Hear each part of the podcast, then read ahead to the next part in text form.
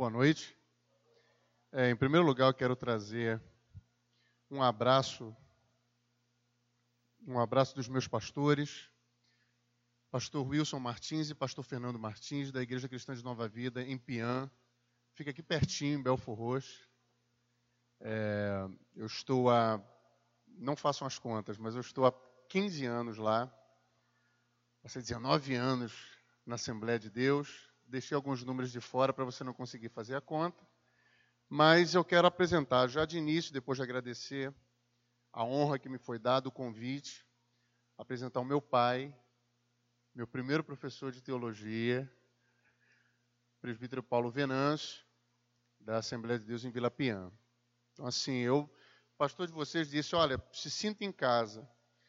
E eu confesso que começar pelo louvor, pelas músicas, pelo clima. Parece realmente que eu estava na Igreja Cristã de Nova Vida, lá de Belfor Roxo, lá em Piam. Então, quero parabenizar a igreja de vocês pelo aniversário, 10 anos, que a segunda década comece, que venham umas 30, 40, 50, enquanto Deus permitir que vocês continuem aqui, que Ele sustente vocês, e que Ele conduza vocês pelo caminho que Ele quer que vocês sigam. Amém?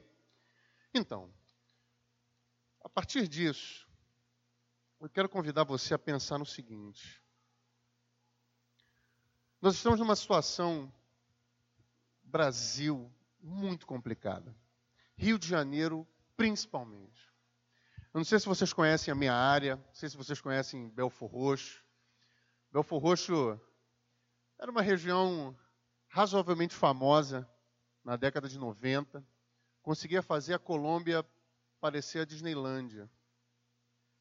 Era uma região muito complicada. E a julgar pelo 2020 que nós estamos tendo, Brasil, em diversos sentidos, ainda precisa ser muito trabalhado para que a gente consiga olhar em volta e perceber que a gente está chegando em algum lugar. Mas eu não estou falando aqui de questões econômicas, não estou falando de questões políticas, eu não estou falando disso.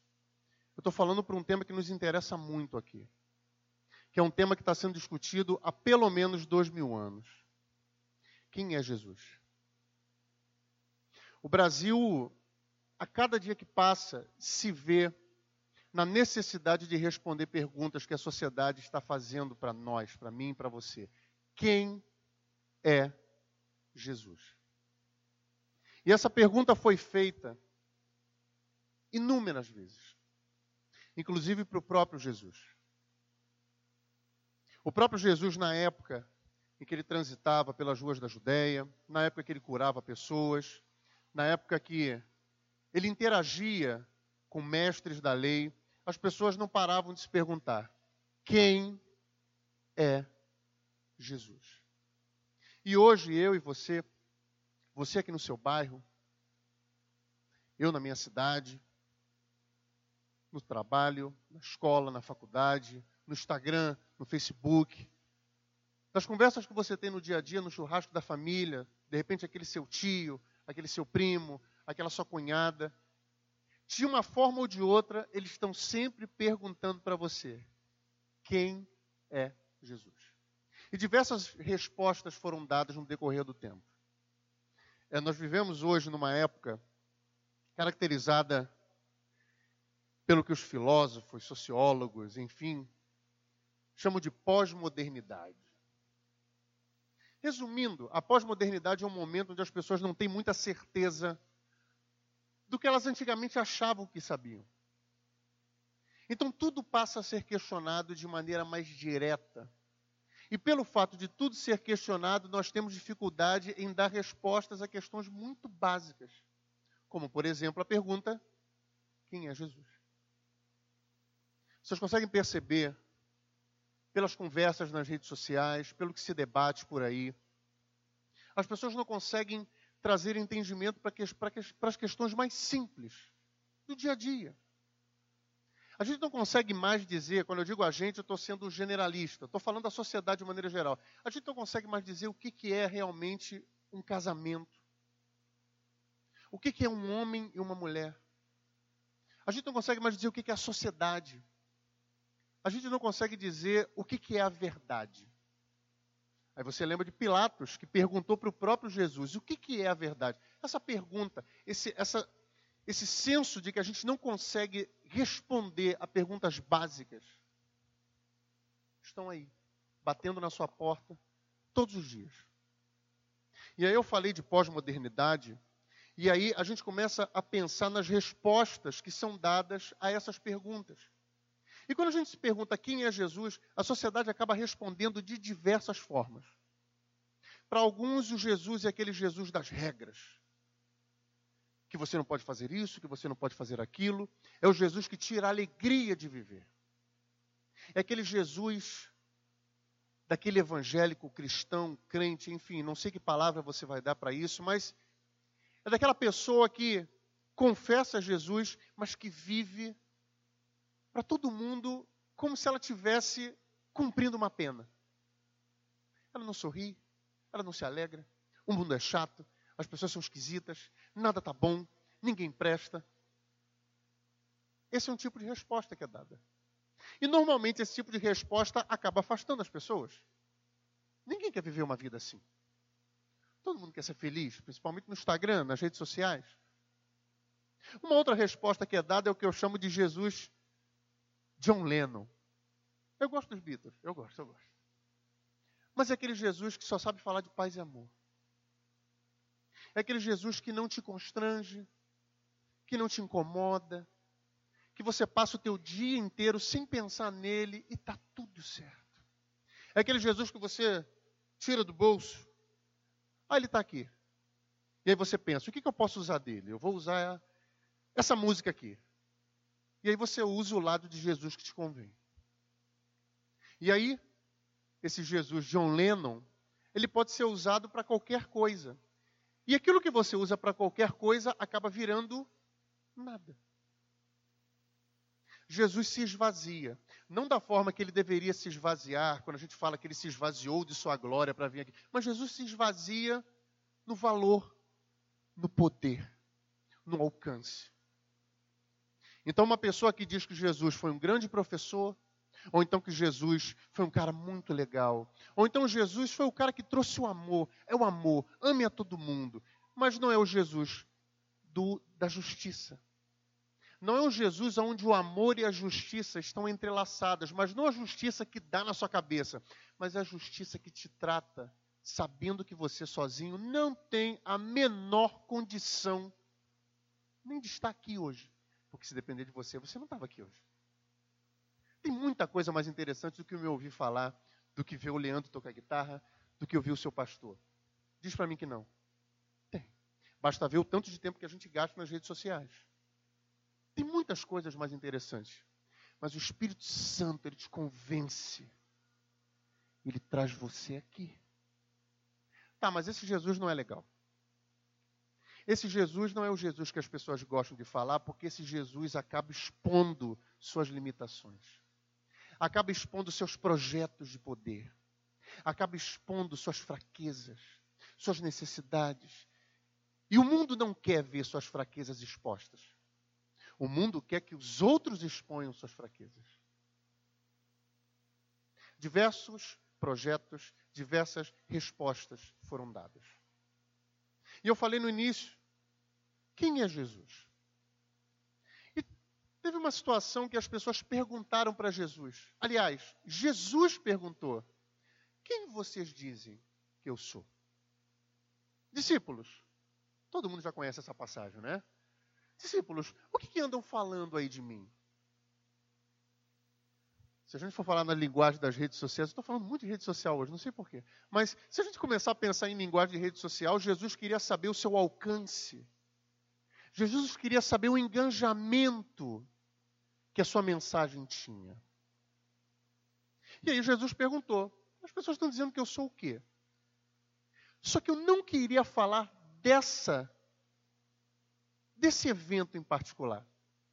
Eu queria falar dessa mesma pergunta sendo feita para outras pessoas, só que enquanto esse evento que eu te contei, quando Jesus pergunta quem eu sou e os discípulos falam, ah, Elias, ah, sei lá, lá, lá, e Pedro fala, não, tu és... não, não, eu não quero falar disso. Eu quero falar do outro lado dessa mesma pergunta. Porque essa mesma situação aconteceu num outro momento. E respostas meio esquisitas foram dadas. É sobre isso que eu queria falar com você hoje. Queria que você abrisse, por favor, sua Bíblia no Evangelho de Marcos. Evangelho de Marcos, capítulo 6.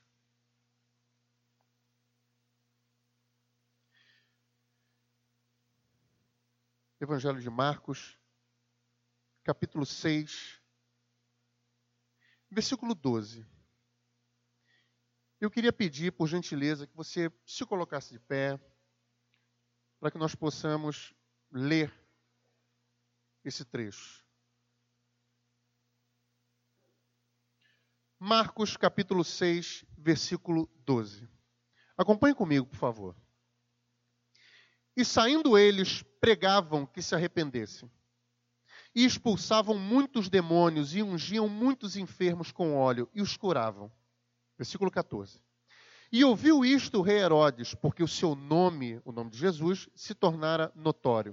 E disse: João, o que batizava, ressuscitou dentre os mortos, e por isso estas maravilhas operam nele. Outros diziam: É Elias. E diziam outros: É um profeta ou como um dos profetas. Herodes, porém, ouvindo isto, disse: Este é João, ao qual eu degolei, ressuscitou dentre os mortos. Deus, eu quero entregar a leitura da tua palavra em tuas mãos, que tu possa a cada vez mais comandar nossa percepção, direcionar o nosso entendimento e alojar cada vez mais a tua palavra na nossa mente, no nosso coração, para que nós possamos compreender a boa, perfeita e agradável vontade que tu tem para o teu povo aqui dessa igreja, nesses dez anos. Eu te peço e te agradeço em nome do seu filho amado Jesus. Amém. Eu já posso sentar, por favor. Então, assim, eu acho que você percebeu porque que eu falei que essa história é meio que o lado B dessa pergunta. Quem é Jesus? Na outra situação, Jesus faz essa pergunta para os discípulos e no final das contas uma resposta muito boa é dada, tanto que Jesus, Pedro, o meu pai te revelou isso. Mas nessa passagem que nós acabamos de ler, é uma passagem meio. Quem gosta de Netflix, né? É uma passagem meio mundo invertido. Essa pergunta é feita e as respostas são esquisitas. E o que me chamou muita atenção nesse trecho, e o personagem que eu queria utilizar para que nós possamos compreender Jesus hoje, é justamente o Herodes. É um personagem, é o vilão da história. Toda vez que você ouve falar de Herodes, você não pensa nele como um dos mocinhos, você pensa nele como um personagem maléfico, como alguém que estava a serviço das forças do mal. Mas eu quero subverter um pouco a ordem eu quero mostrar que, a partir de Herodes, nós vamos alcançar possíveis respostas para você, membro dessa igreja, representar o seu Jesus lá fora, utilizando isso aqui que está ao teu redor, sendo igreja. Herodes, ele, ele tinha essa dúvida: quem é Jesus? E você vai perceber, se você ler os evangelhos, e seguindo pelos Atos dos Apóstolos, você vai perceber que naquela época essa pergunta era respondida de maneiras bem específicas. Os fariseus respondiam que Jesus era um blasfemo. Jesus ele subvertia a interpretação da lei. Os fariseus diziam que Jesus operava por demônios. Ele é um blasfemo. Ele é um herege. A família de Jesus vai dizer que Jesus era uma pessoa muito exaltada. Tanto que os parentes de Jesus vão falar: Jesus, calma. Calma. Você está fazendo a gente passar vergonha. Tanto que se você vê a família de Jesus, normalmente eles acompanhavam Jesus de longe. Calma, Jesus. Nazaré vai dizer o seguinte: ele é filho do carpinteiro. Jesus curava, andava por cima da água, multiplicava pães, peixes. Não, mas ele é o filho do carpinteiro. Essa era a resposta que o pessoal dava. Eles não viam Jesus, um profeta, um Deus que caminha entre humanos. Não, ele é o filho do carpinteiro. Os escribas diziam que Jesus, ele queria tirar deles o monopólio da interpretação da escritura. Para os escribas, Jesus fazia o que não devia. Para os sacerdotes, Jesus era aquele que quebrava a autoridade que vinha do templo. Para os herodianos, para a galera de Herodes, Jesus era aquele que, olha só, Jesus, a gente está tentando fazer um esqueminha com Roma. Você está atrapalhando tudo. Para os zelotas, Jesus era um fraco, porque ele não pegava em armas. Os zelotas queriam tomar o poder da mão de Roma usando a violência. E Jesus não fazia isso. Então você percebe que várias pessoas, vários grupos sociais tentavam responder essa pergunta: quem é Jesus? A mesma pergunta que te fazem todo dia no seu trabalho e às vezes você não percebe. Quem é Jesus? A pergunta que às vezes quem olha você vindo aqui para essa esquina e entrando está te fazendo: quem é Jesus? A pergunta que provavelmente as pessoas que estão comendo arroz com feijão e a linguiça boa que vocês estão entregando estão perguntando para vocês: quem é Jesus? A sociedade não consegue responder isso para eles. A Globo não consegue responder isso para eles. Netflix não consegue responder isso para eles. Quem tem que responder isso para eles é você e eu. É essa igreja. E dentre todas essas respostas, Herodes e esse é o ponto. Ele vai responder de maneira muito estranha. Em primeiro lugar, antes da gente pensar em quem é o Herodes, a gente tem que lembrar o seguinte. Aliás, antes da gente pensar no que, que o Herodes respondeu, a gente tem que pensar quem era o Herodes. Você já deve ter ouvido falar bastante sobre ele. Lembra daquela história que Jesus teve que fugir com a família para o Egito? Que aquele rei, o rei Herodes, mandou matar os pequeninos. Então, aquele Herodes que mandou matar os pequeninos era o pai desse Herodes que a gente está falando hoje. Então, aquele que matou, que massacrou os inocentes, foi o pai desse Herodes que está perguntando: quem é Jesus? E o Herodes ele era conhecido como Antipas. O Herodes, na realidade, não é um nome, era um título. Era um título que normalmente era usado. Tanto que ele vai ter um irmão chamado Herodes Filipe. É um título. E ele governava uma das quatro regiões que a gente hoje conhece como Israel, Judéia, enfim. Ele vinha de uma família extremamente poderosa. E aí começam as questões. Eu quero que você comece a prestar atenção. O Herodes, ele é um híbrido. O Herodes é uma mistura de mundos. O Herodes, ele faz o que muitas pessoas hoje, e às vezes eu e você tentamos fazer todo dia. Herodes, às vezes, tenta encaixar o que é divino com o que é humano. No caso dele, ele tenta encaixar a herança judaica que ele defende com o mundo greco-romano que ele adora.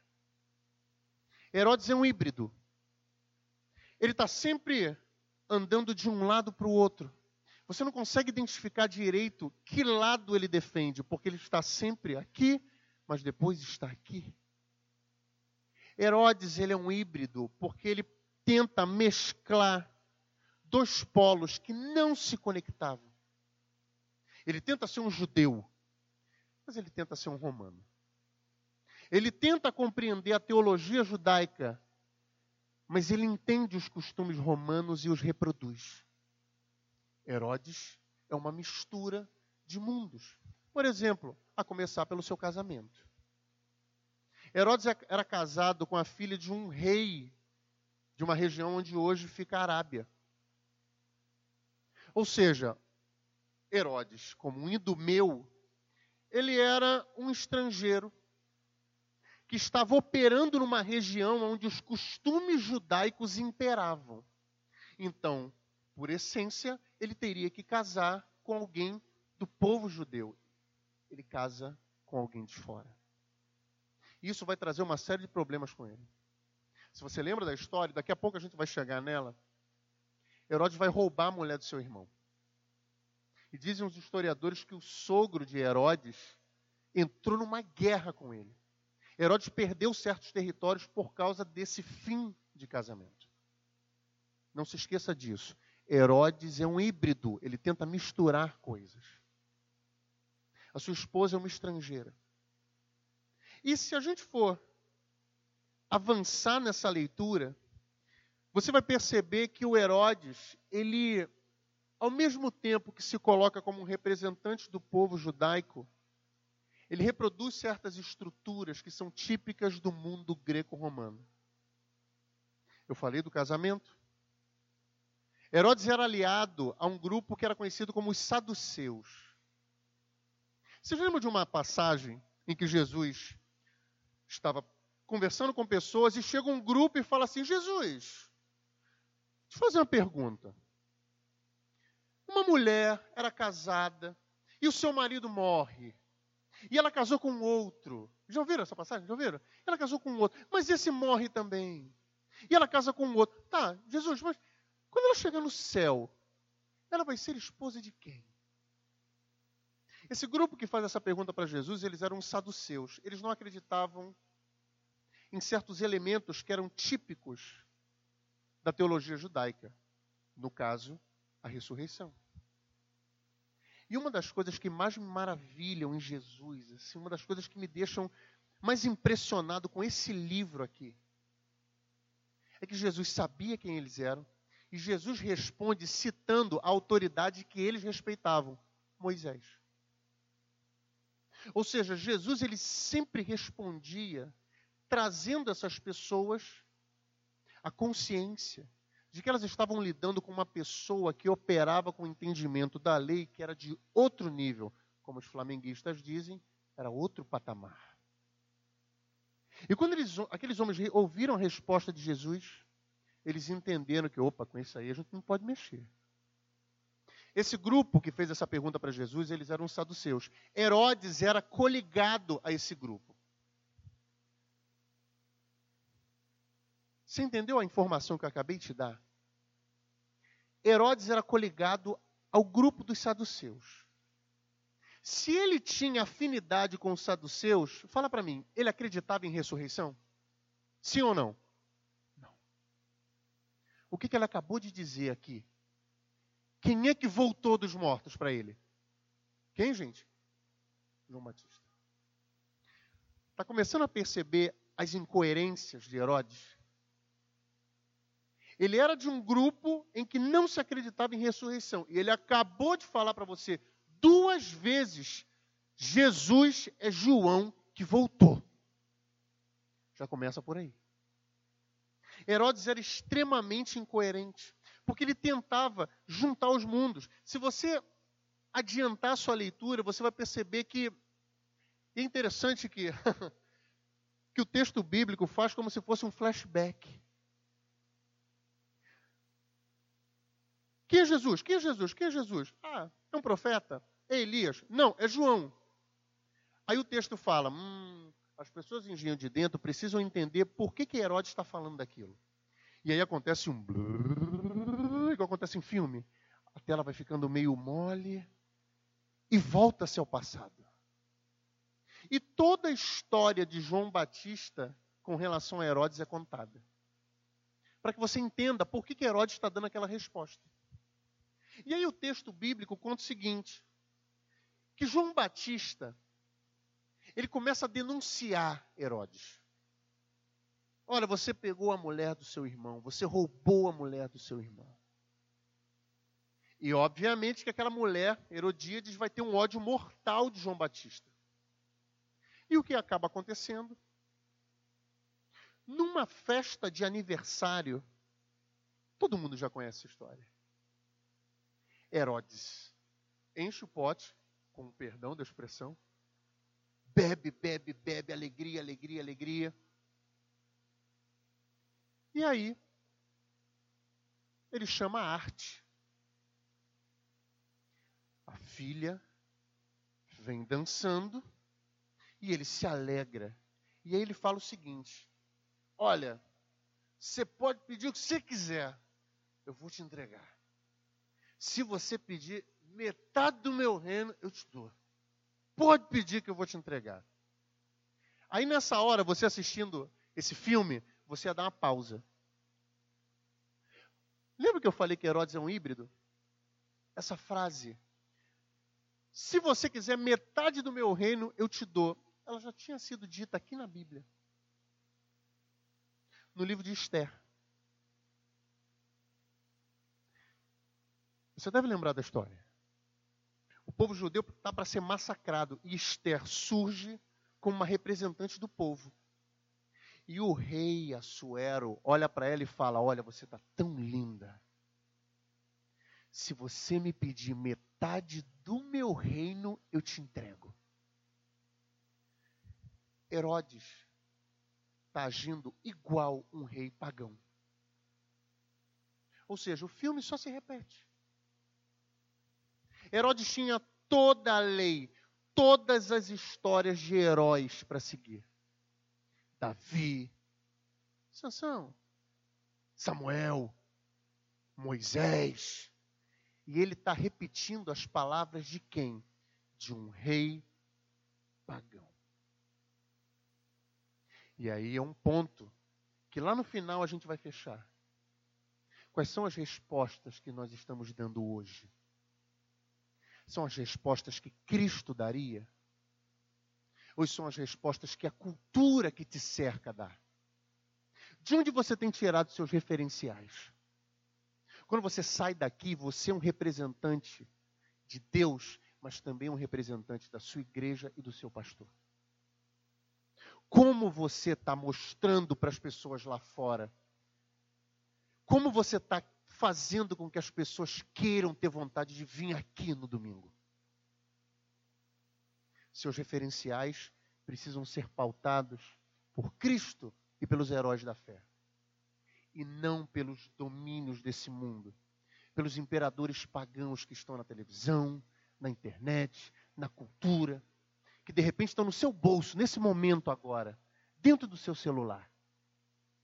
Quem é Jesus? Se você quiser metade do meu reino, eu te dou. E ela, eu quero a cabeça de João Batista. E aí o desenrolar da história você já conhece. Herodes não tem o que fazer. Ele se expôs na frente de diversas testemunhas. Ele não pode voltar atrás. A palavra do rei não volta. E ele, rapidamente o efeito da cachaça se esvaiu e ele fala: Seja feito o que você pediu, mas por dentro ele, o que que eu estou fazendo? Sabe por quê? Porque Herodes fazia o que a gente chama de gestão da culpa. João, nessa época, estava preso. Herodes manda prender João. Por que, que ele faz isso? Muito simples. João preso, ele não prega mais. E João preso, a mulher de Herodes também não reclama. Então deixa João preso. Deixa ele ali. Porque ele preso não me causa problemas, nem em casa, nem na rua. João era aquele tipo de pregador que não tinha conversa. Não tinha, não, mas olha só. Não, olha, ah, mais ou menos. Olha, hoje em dia, João não tinha desenrolo. Ou é ou não é.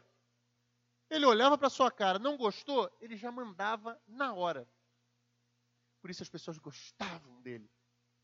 Dependendo de que pessoa você era pensando naquele contexto.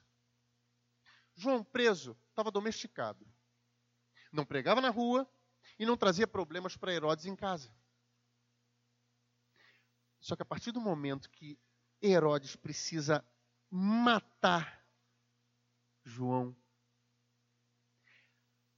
o lado judeu dele se inflama e ele pensa: o que que eu vou fazer? Que seja feita a sua vontade. Você pediu isso? Entreguem a ela a cabeça de João Batista numa bandeja. Até aquele momento estava tudo certo com Herodes. Ele conseguia controlar a situação. E seres humanos por essência ou por cultura, Nós gostamos da zona de conforto. Nós gostamos de estar do jeitinho que as coisas estão, desde que fiquem confortáveis. O que te tira o conforto te traz. Eu não sei vocês, mas alguém que já entrou em treta em redes sociais? Alguém já entrou em polêmica? Em... Leandro, já entrou? Já, bastante, eu e você. A gente, vocês já entraram em treta? Alguém aqui que já deixou um comentário e você sabia que aquilo ia te trazer problemas? Como é que você ficou? Você ficou bem? Você se sente bem? Alguma coisa, mesmo que você esteja certo, alguma coisa dentro de você está falando, cara, alguém vai te responder mal. Você vai ser xingado. Alguma coisa vai acontecer. Olha o seu Facebook, entra lá, vigia isso, apaga isso, apaga isso. Não, não, continua. Posta aquele vídeo que você viu ontem. Você fica como? Angustiado. Isso é um problema. Porque a gente tem uma tendência a achar que a vontade de Deus só traz paz. Cuidado. Eu não estou exortando vocês. Quem tem essa função é o seu pastor. Mas pensa comigo. Jesus estava tranquilinho quando subiu para o Calvário? Ele estava, valeu galera, de boa, traça a cruz aí, vamos que vamos. Jesus estava assim? Não. A vontade de Deus, às vezes, ela constrange, ela te consome, porque às vezes Deus pede para você fazer o que você não quer. E às vezes isso é confundido. Porque às vezes você está matando alguém e está, é, é isso aí. Hoje está em moda essa expressão, né? Lacrou. Ah, aquela resposta ninguém vai questionar. Mas mesmo quando você dá aquela resposta que ninguém questiona, eu não sei vocês, mas comigo isso acontece lá dentro está, olha, hum, você fica. Herodes ficou assim.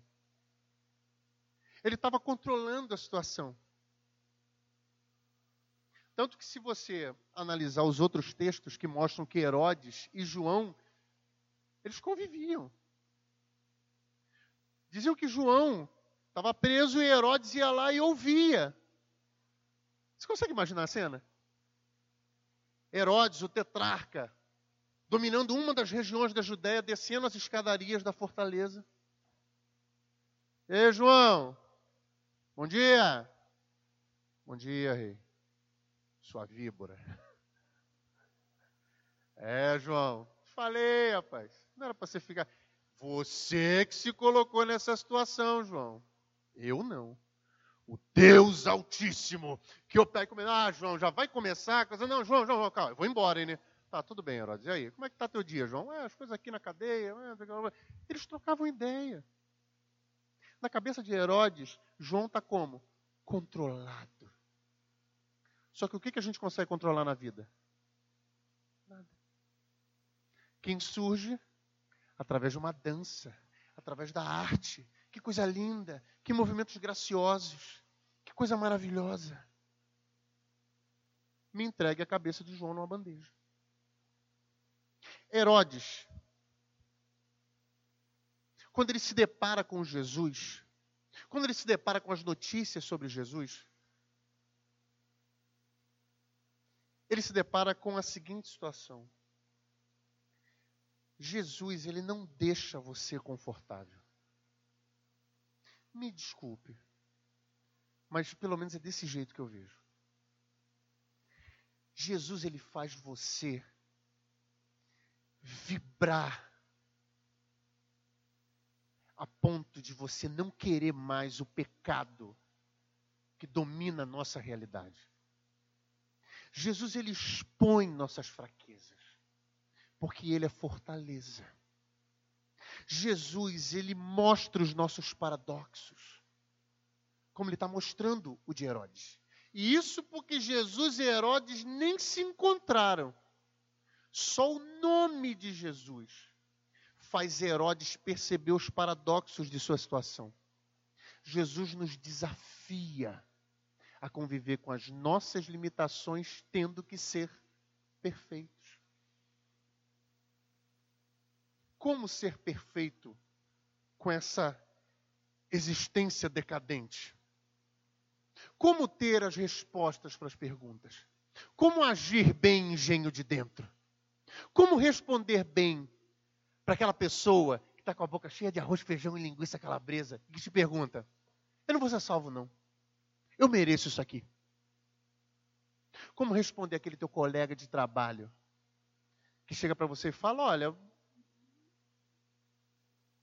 você é um crente legal, mas você sabe que você não é. Quem é Jesus? Jesus desafia, ele mostra nossas fraquezas, ele explicita nossos paradoxos. Esse é o preço. E é justamente por isso que o mundo quer quem? O Jesus John Lennon. Aquele Jesus que aparece, igual nos filmes, sabe? Vem a mim. E aí o vem a mim entra aqui e sai por aqui. É o Jesus que diga: bem-aventurado, e a pessoa muda de canal depois disso. Porque ela não quer ouvir o que vem depois. Ela não quer ouvir o sofrimento. Ela não quer ouvir a derrota que é a vida do cristão diante do mundo. Porque ser cristão para o mundo não é legal. Olha onde você está agora.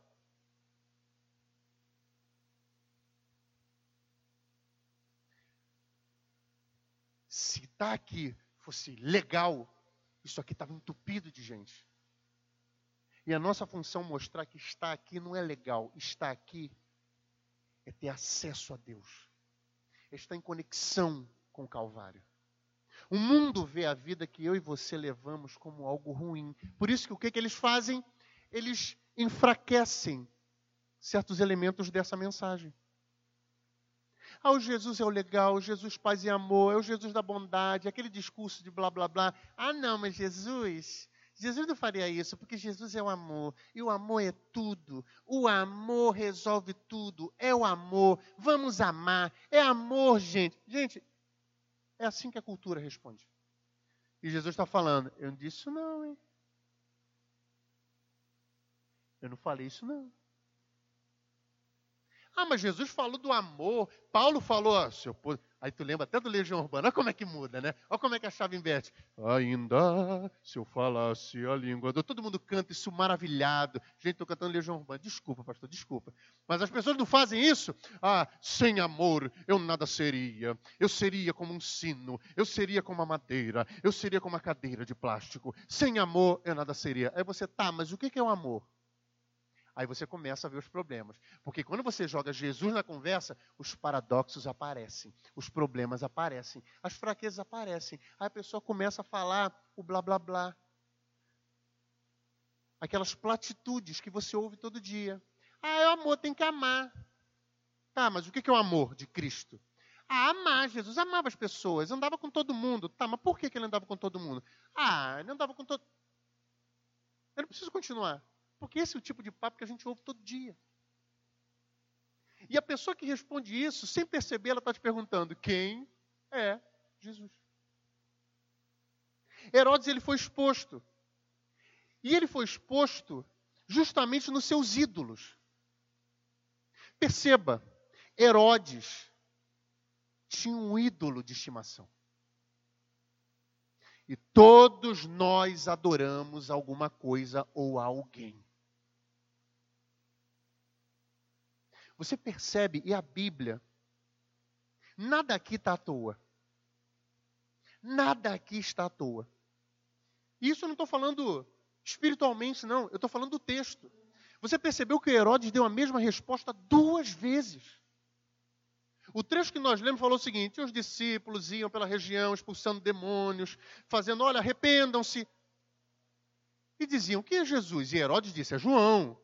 E alguns diziam que ele é um profeta. E Herodes disse: é João Batista que voltou. Ou seja, duas vezes. Ele respondeu duas vezes. Ele está mostrando para você o que está governando a percepção dele. Um ídolo. Que ídolo é? O remorso pelo seu pecado. E esse é um ponto crucial para o que a gente está conversando aqui hoje. O mundo levanta seus ídolos e às vezes nós nos vemos adorando os ídolos que o mundo apresenta. A cultura, a economia, a política, a internet, o Flamengo. A gente começa a colocar os ídolos. E Herodes coloca um ídolo. E ele mostra para você, ele esfrega na sua cara qual é o ídolo dele: o remorso. Herodes era alinhado a um grupo que não acreditava na ressurreição. E ele está falando que ele vê em Jesus o seu pecado. Ele vê João.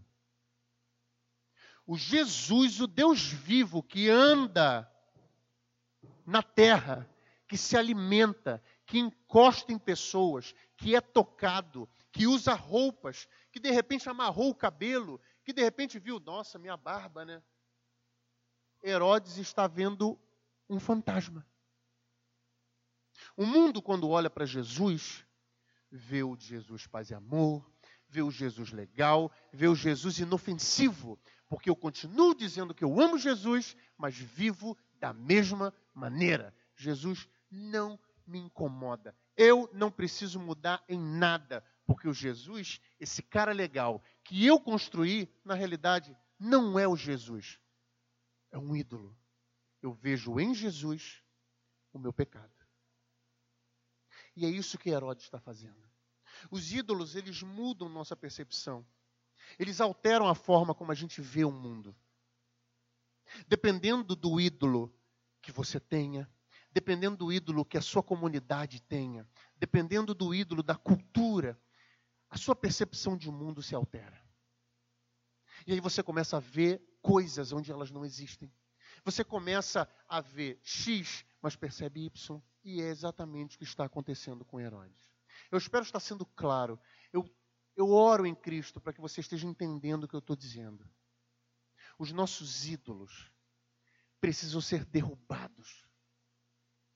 E Jesus, o Deus vivo, precisa ser apresentado através da sua vida, aqui em de Dentro, aqui na sua comunidade, na sua família, na sua casa, no seu trabalho. Você precisa apresentar Jesus para essas pessoas. Mesmo que isso incomode, mesmo que isso te traga angústia. Mas você precisa apresentar Jesus. Desde sempre, esses ídolos acabam dificultando a nossa percepção. Herodes ele via Jesus como um fantasma. Assim como hoje, algumas pessoas veem Jesus como sua bandeira política, como sua bandeira cultural, como seu modo de vida. Eu quero viver desse jeito, então meu Jesus vai ser desse jeito. Herodes via João Batista em Jesus. E é impressionante, é impressionante como essa lógica que vai dominando a mente de Herodes, ela vai oprimindo a alma dele. Tanto que uma pergunta que foi feita naquela época, ele traz à tona o seu pecado e coloca o seu pecado no lugar de Jesus. Ele vê o remorso que ele sentia em Jesus. Isso aconteceu em diversos momentos. Isso acontece todos os dias. Um dos ladrões da cruz, quando olha para Jesus, ele vê em Jesus tudo que ele quis viver e não conseguiu. Ele olha para Jesus e ele não vê ali o Salvador do mundo. Ele olha para Jesus e vê: Ah, você não pode tirar a gente daqui, não? Ou seja, ele projeta em Jesus o que ele quer. A serpente no Éden, a mesma coisa. A serpente no Éden vê Deus como um tirano porque ela, e aí eu estou usando a linguagem figurada, ela queria fazer com que o homem se libertasse. O que, que Deus disse para você? Olha, Deus disse o seguinte: que nós não podemos comer daquele fruto porque nós morreremos. Não! Deus não falou isso, não. Deus não disse que você tem que viver com Deus. Deus disse que você tem que viver como Deus. A tirania que ela via em Deus se apresenta nas suas ações. A cultura, o pecado. E é isso que eu queria trazer para vocês no ponto final. Qual é o papel da igreja? Qual o papel dessa comunidade aqui? O que, que tem que ser feito? Nós temos dois caminhos muito simples. Aliás, não são simples. Porque a, a palavra de Deus ela é muito complexa, mas Deus apresenta de forma que nós consigamos entender qual é a vontade dele. Eu queria convidar você a abrir comigo rapidamente em João, Evangelho de João, capítulo 17. João, capítulo 17. João 17, versículo 3. João 17, versículo 3. Já queria convidar a equipe de louvor para se aproximar. João 17, capítulo 3. Acompanha comigo. E a vida eterna é esta: que te conheçam a ti só, por único Deus verdadeiro, e a Jesus Cristo, a quem enviaste. Eu vou repetir. E a vida eterna é esta: que te conheçam a ti só, por único Deus verdadeiro, e a Jesus Cristo, a quem enviaste. Esse é o nosso papel aqui. Eu sei que quando você sair daqui, de repente você está me ouvindo falar, de repente você está pensando, o que, que eu vou comer daqui a pouco? De repente você está pensando, como é que vai ser meu trabalho amanhã? Mas o seu papel, a partir do momento que você coloca o pé do lado de fora, igreja, é conhecer a Deus. É apresentar a Deus para as pessoas. Seja por suas palavras, seja por sua atitude. Às vezes, um bom dia que você dá para alguém. Às vezes, um abraço que você dá em alguém. Você não precisa ser aquele tipo, de, olha, bom dia, igreja. Olha, empresa. Olha, classe. Em nome. Não, às vezes um bom dia. Que a sua semana seja abençoada. Você está triste. O que está acontecendo? Às vezes isso é ser igreja. Às vezes não. Na maior parte do tempo, Deus usa as tuas ações mais simples para conquistar alguém. Deus usa você com a sua simplicidade do dia a dia, com a sua maneira de agir. De repente, com um cumprimento que para você é banal, mas de repente pode mudar a vida de alguém. De repente, alguém está passando por aqui, enquanto vocês estão louvando, enquanto vocês estão cultuando, e de repente essa pessoa, ela vai passar, ela vai olhar para você e vai falar: Nossa, lá na, na Pian, o senhor falou do posto 13, eu lembrei. O pastor Fernando falou que uma vez a gente estava fazendo um louvor, um culto, né? Era um culto de jovens. E a Pian, assim, o Nova América fica longe daqui? Quanto tempo daqui para lá? Uns 10 minutos? Eu vou usar vocês como exemplo para o que aconteceu lá. A gente estava tocando. E aí, quando terminou o culto, uma pessoa chegou e falou o seguinte: Vocês cantaram essa música, Santo, Santo, Poderoso. Eu não sei que música é essa, mas eu estava lá no Nova América e eu ouvi essa música e eu vim seguindo e eu parei aqui. Nem a pessoa sabia o que estava acontecendo. Eu falo, eu me arrepio, porque a gente vive num mundo real. Quando esse tipo de coisa acontece, a gente fala: Meu Deus, no que, que eu estou me metendo vindo para a igreja? Uma pessoa no Nova América Shopping pode estar sentada agora na praça de alimentação e Deus pode estar colocando no coração dela os pensamentos que você está tendo aí no teu banco. De repente, a oração que o seu pastor fez aqui com relação ao aluguel desse templo vai ser paga por alguém que nem colocou os pés aqui. De repente, essa pessoa vai vir aqui porque ela ouviu Deus através do seu pastor. Mas às vezes Deus usa o seu bom dia.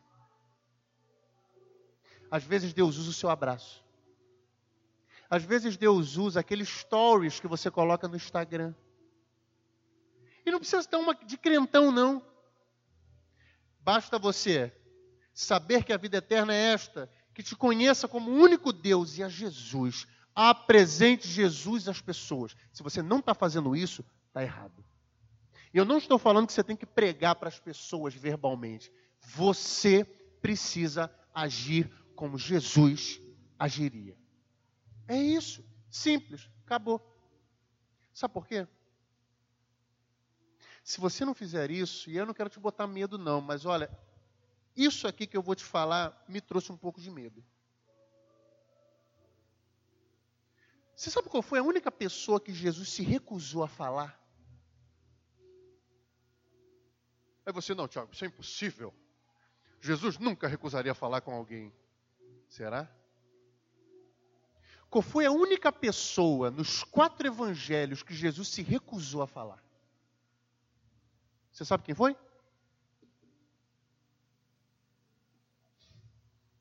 Herodes. Pode te chocar o que eu vou falar agora. Mas até com demônio Jesus conversou. Qual é o seu nome? Ah, você quer isso? vai. Quando Jesus foi preso e foi conduzido diante de Herodes, Herodes estava tão doido para conhecer Jesus. Ele achava que Jesus era João Batista. E ele, hoje eu vou conhecer esse homem. Hoje eu vou saber quem Jesus é. E Jesus entra. Então tu és Jesus, aquele que dizem que é o Cristo. Ah, Traz alguém. Faz um milagre aí para a gente ver. Jesus não falou nada. Ei, ei, ei, Jesus, Jesus, ei, ei, ei. Você está falando com Herodes, vamos lá. Você é o rei dos judeus? Responde. Herodes em vida estava no inferno. Porque o inferno é o lugar onde Deus não se relaciona. Herodes vivo estava diante de um Deus que se recusou a falar com ele. Porque Deus se recusa a falar com híbridos. Deus odeia quem fica no meio do caminho. Deus odeia quem distorce o que ele diz. Herodes, quando ele via João Batista, em Jesus, ele via algo que Jesus não era. Ele colocava outra coisa no lugar de Jesus. E quando a gente coloca, isso é muito sério, quando a gente coloca alguma coisa no lugar de Jesus, gente, você sabe o que é Jesus se recusar a falar com você? Tu já parou para pensar nisso? Jesus se recu... Jesus falou com demônios. Jesus falou com uma pessoa condenada à morte que estava do lado dele. Jesus falou com Pilatos. Jesus trocou impressões filosóficas com Pilatos. Jesus falou com uma mulher condenada por adultério, mas Jesus não falou com Herodes. Amém.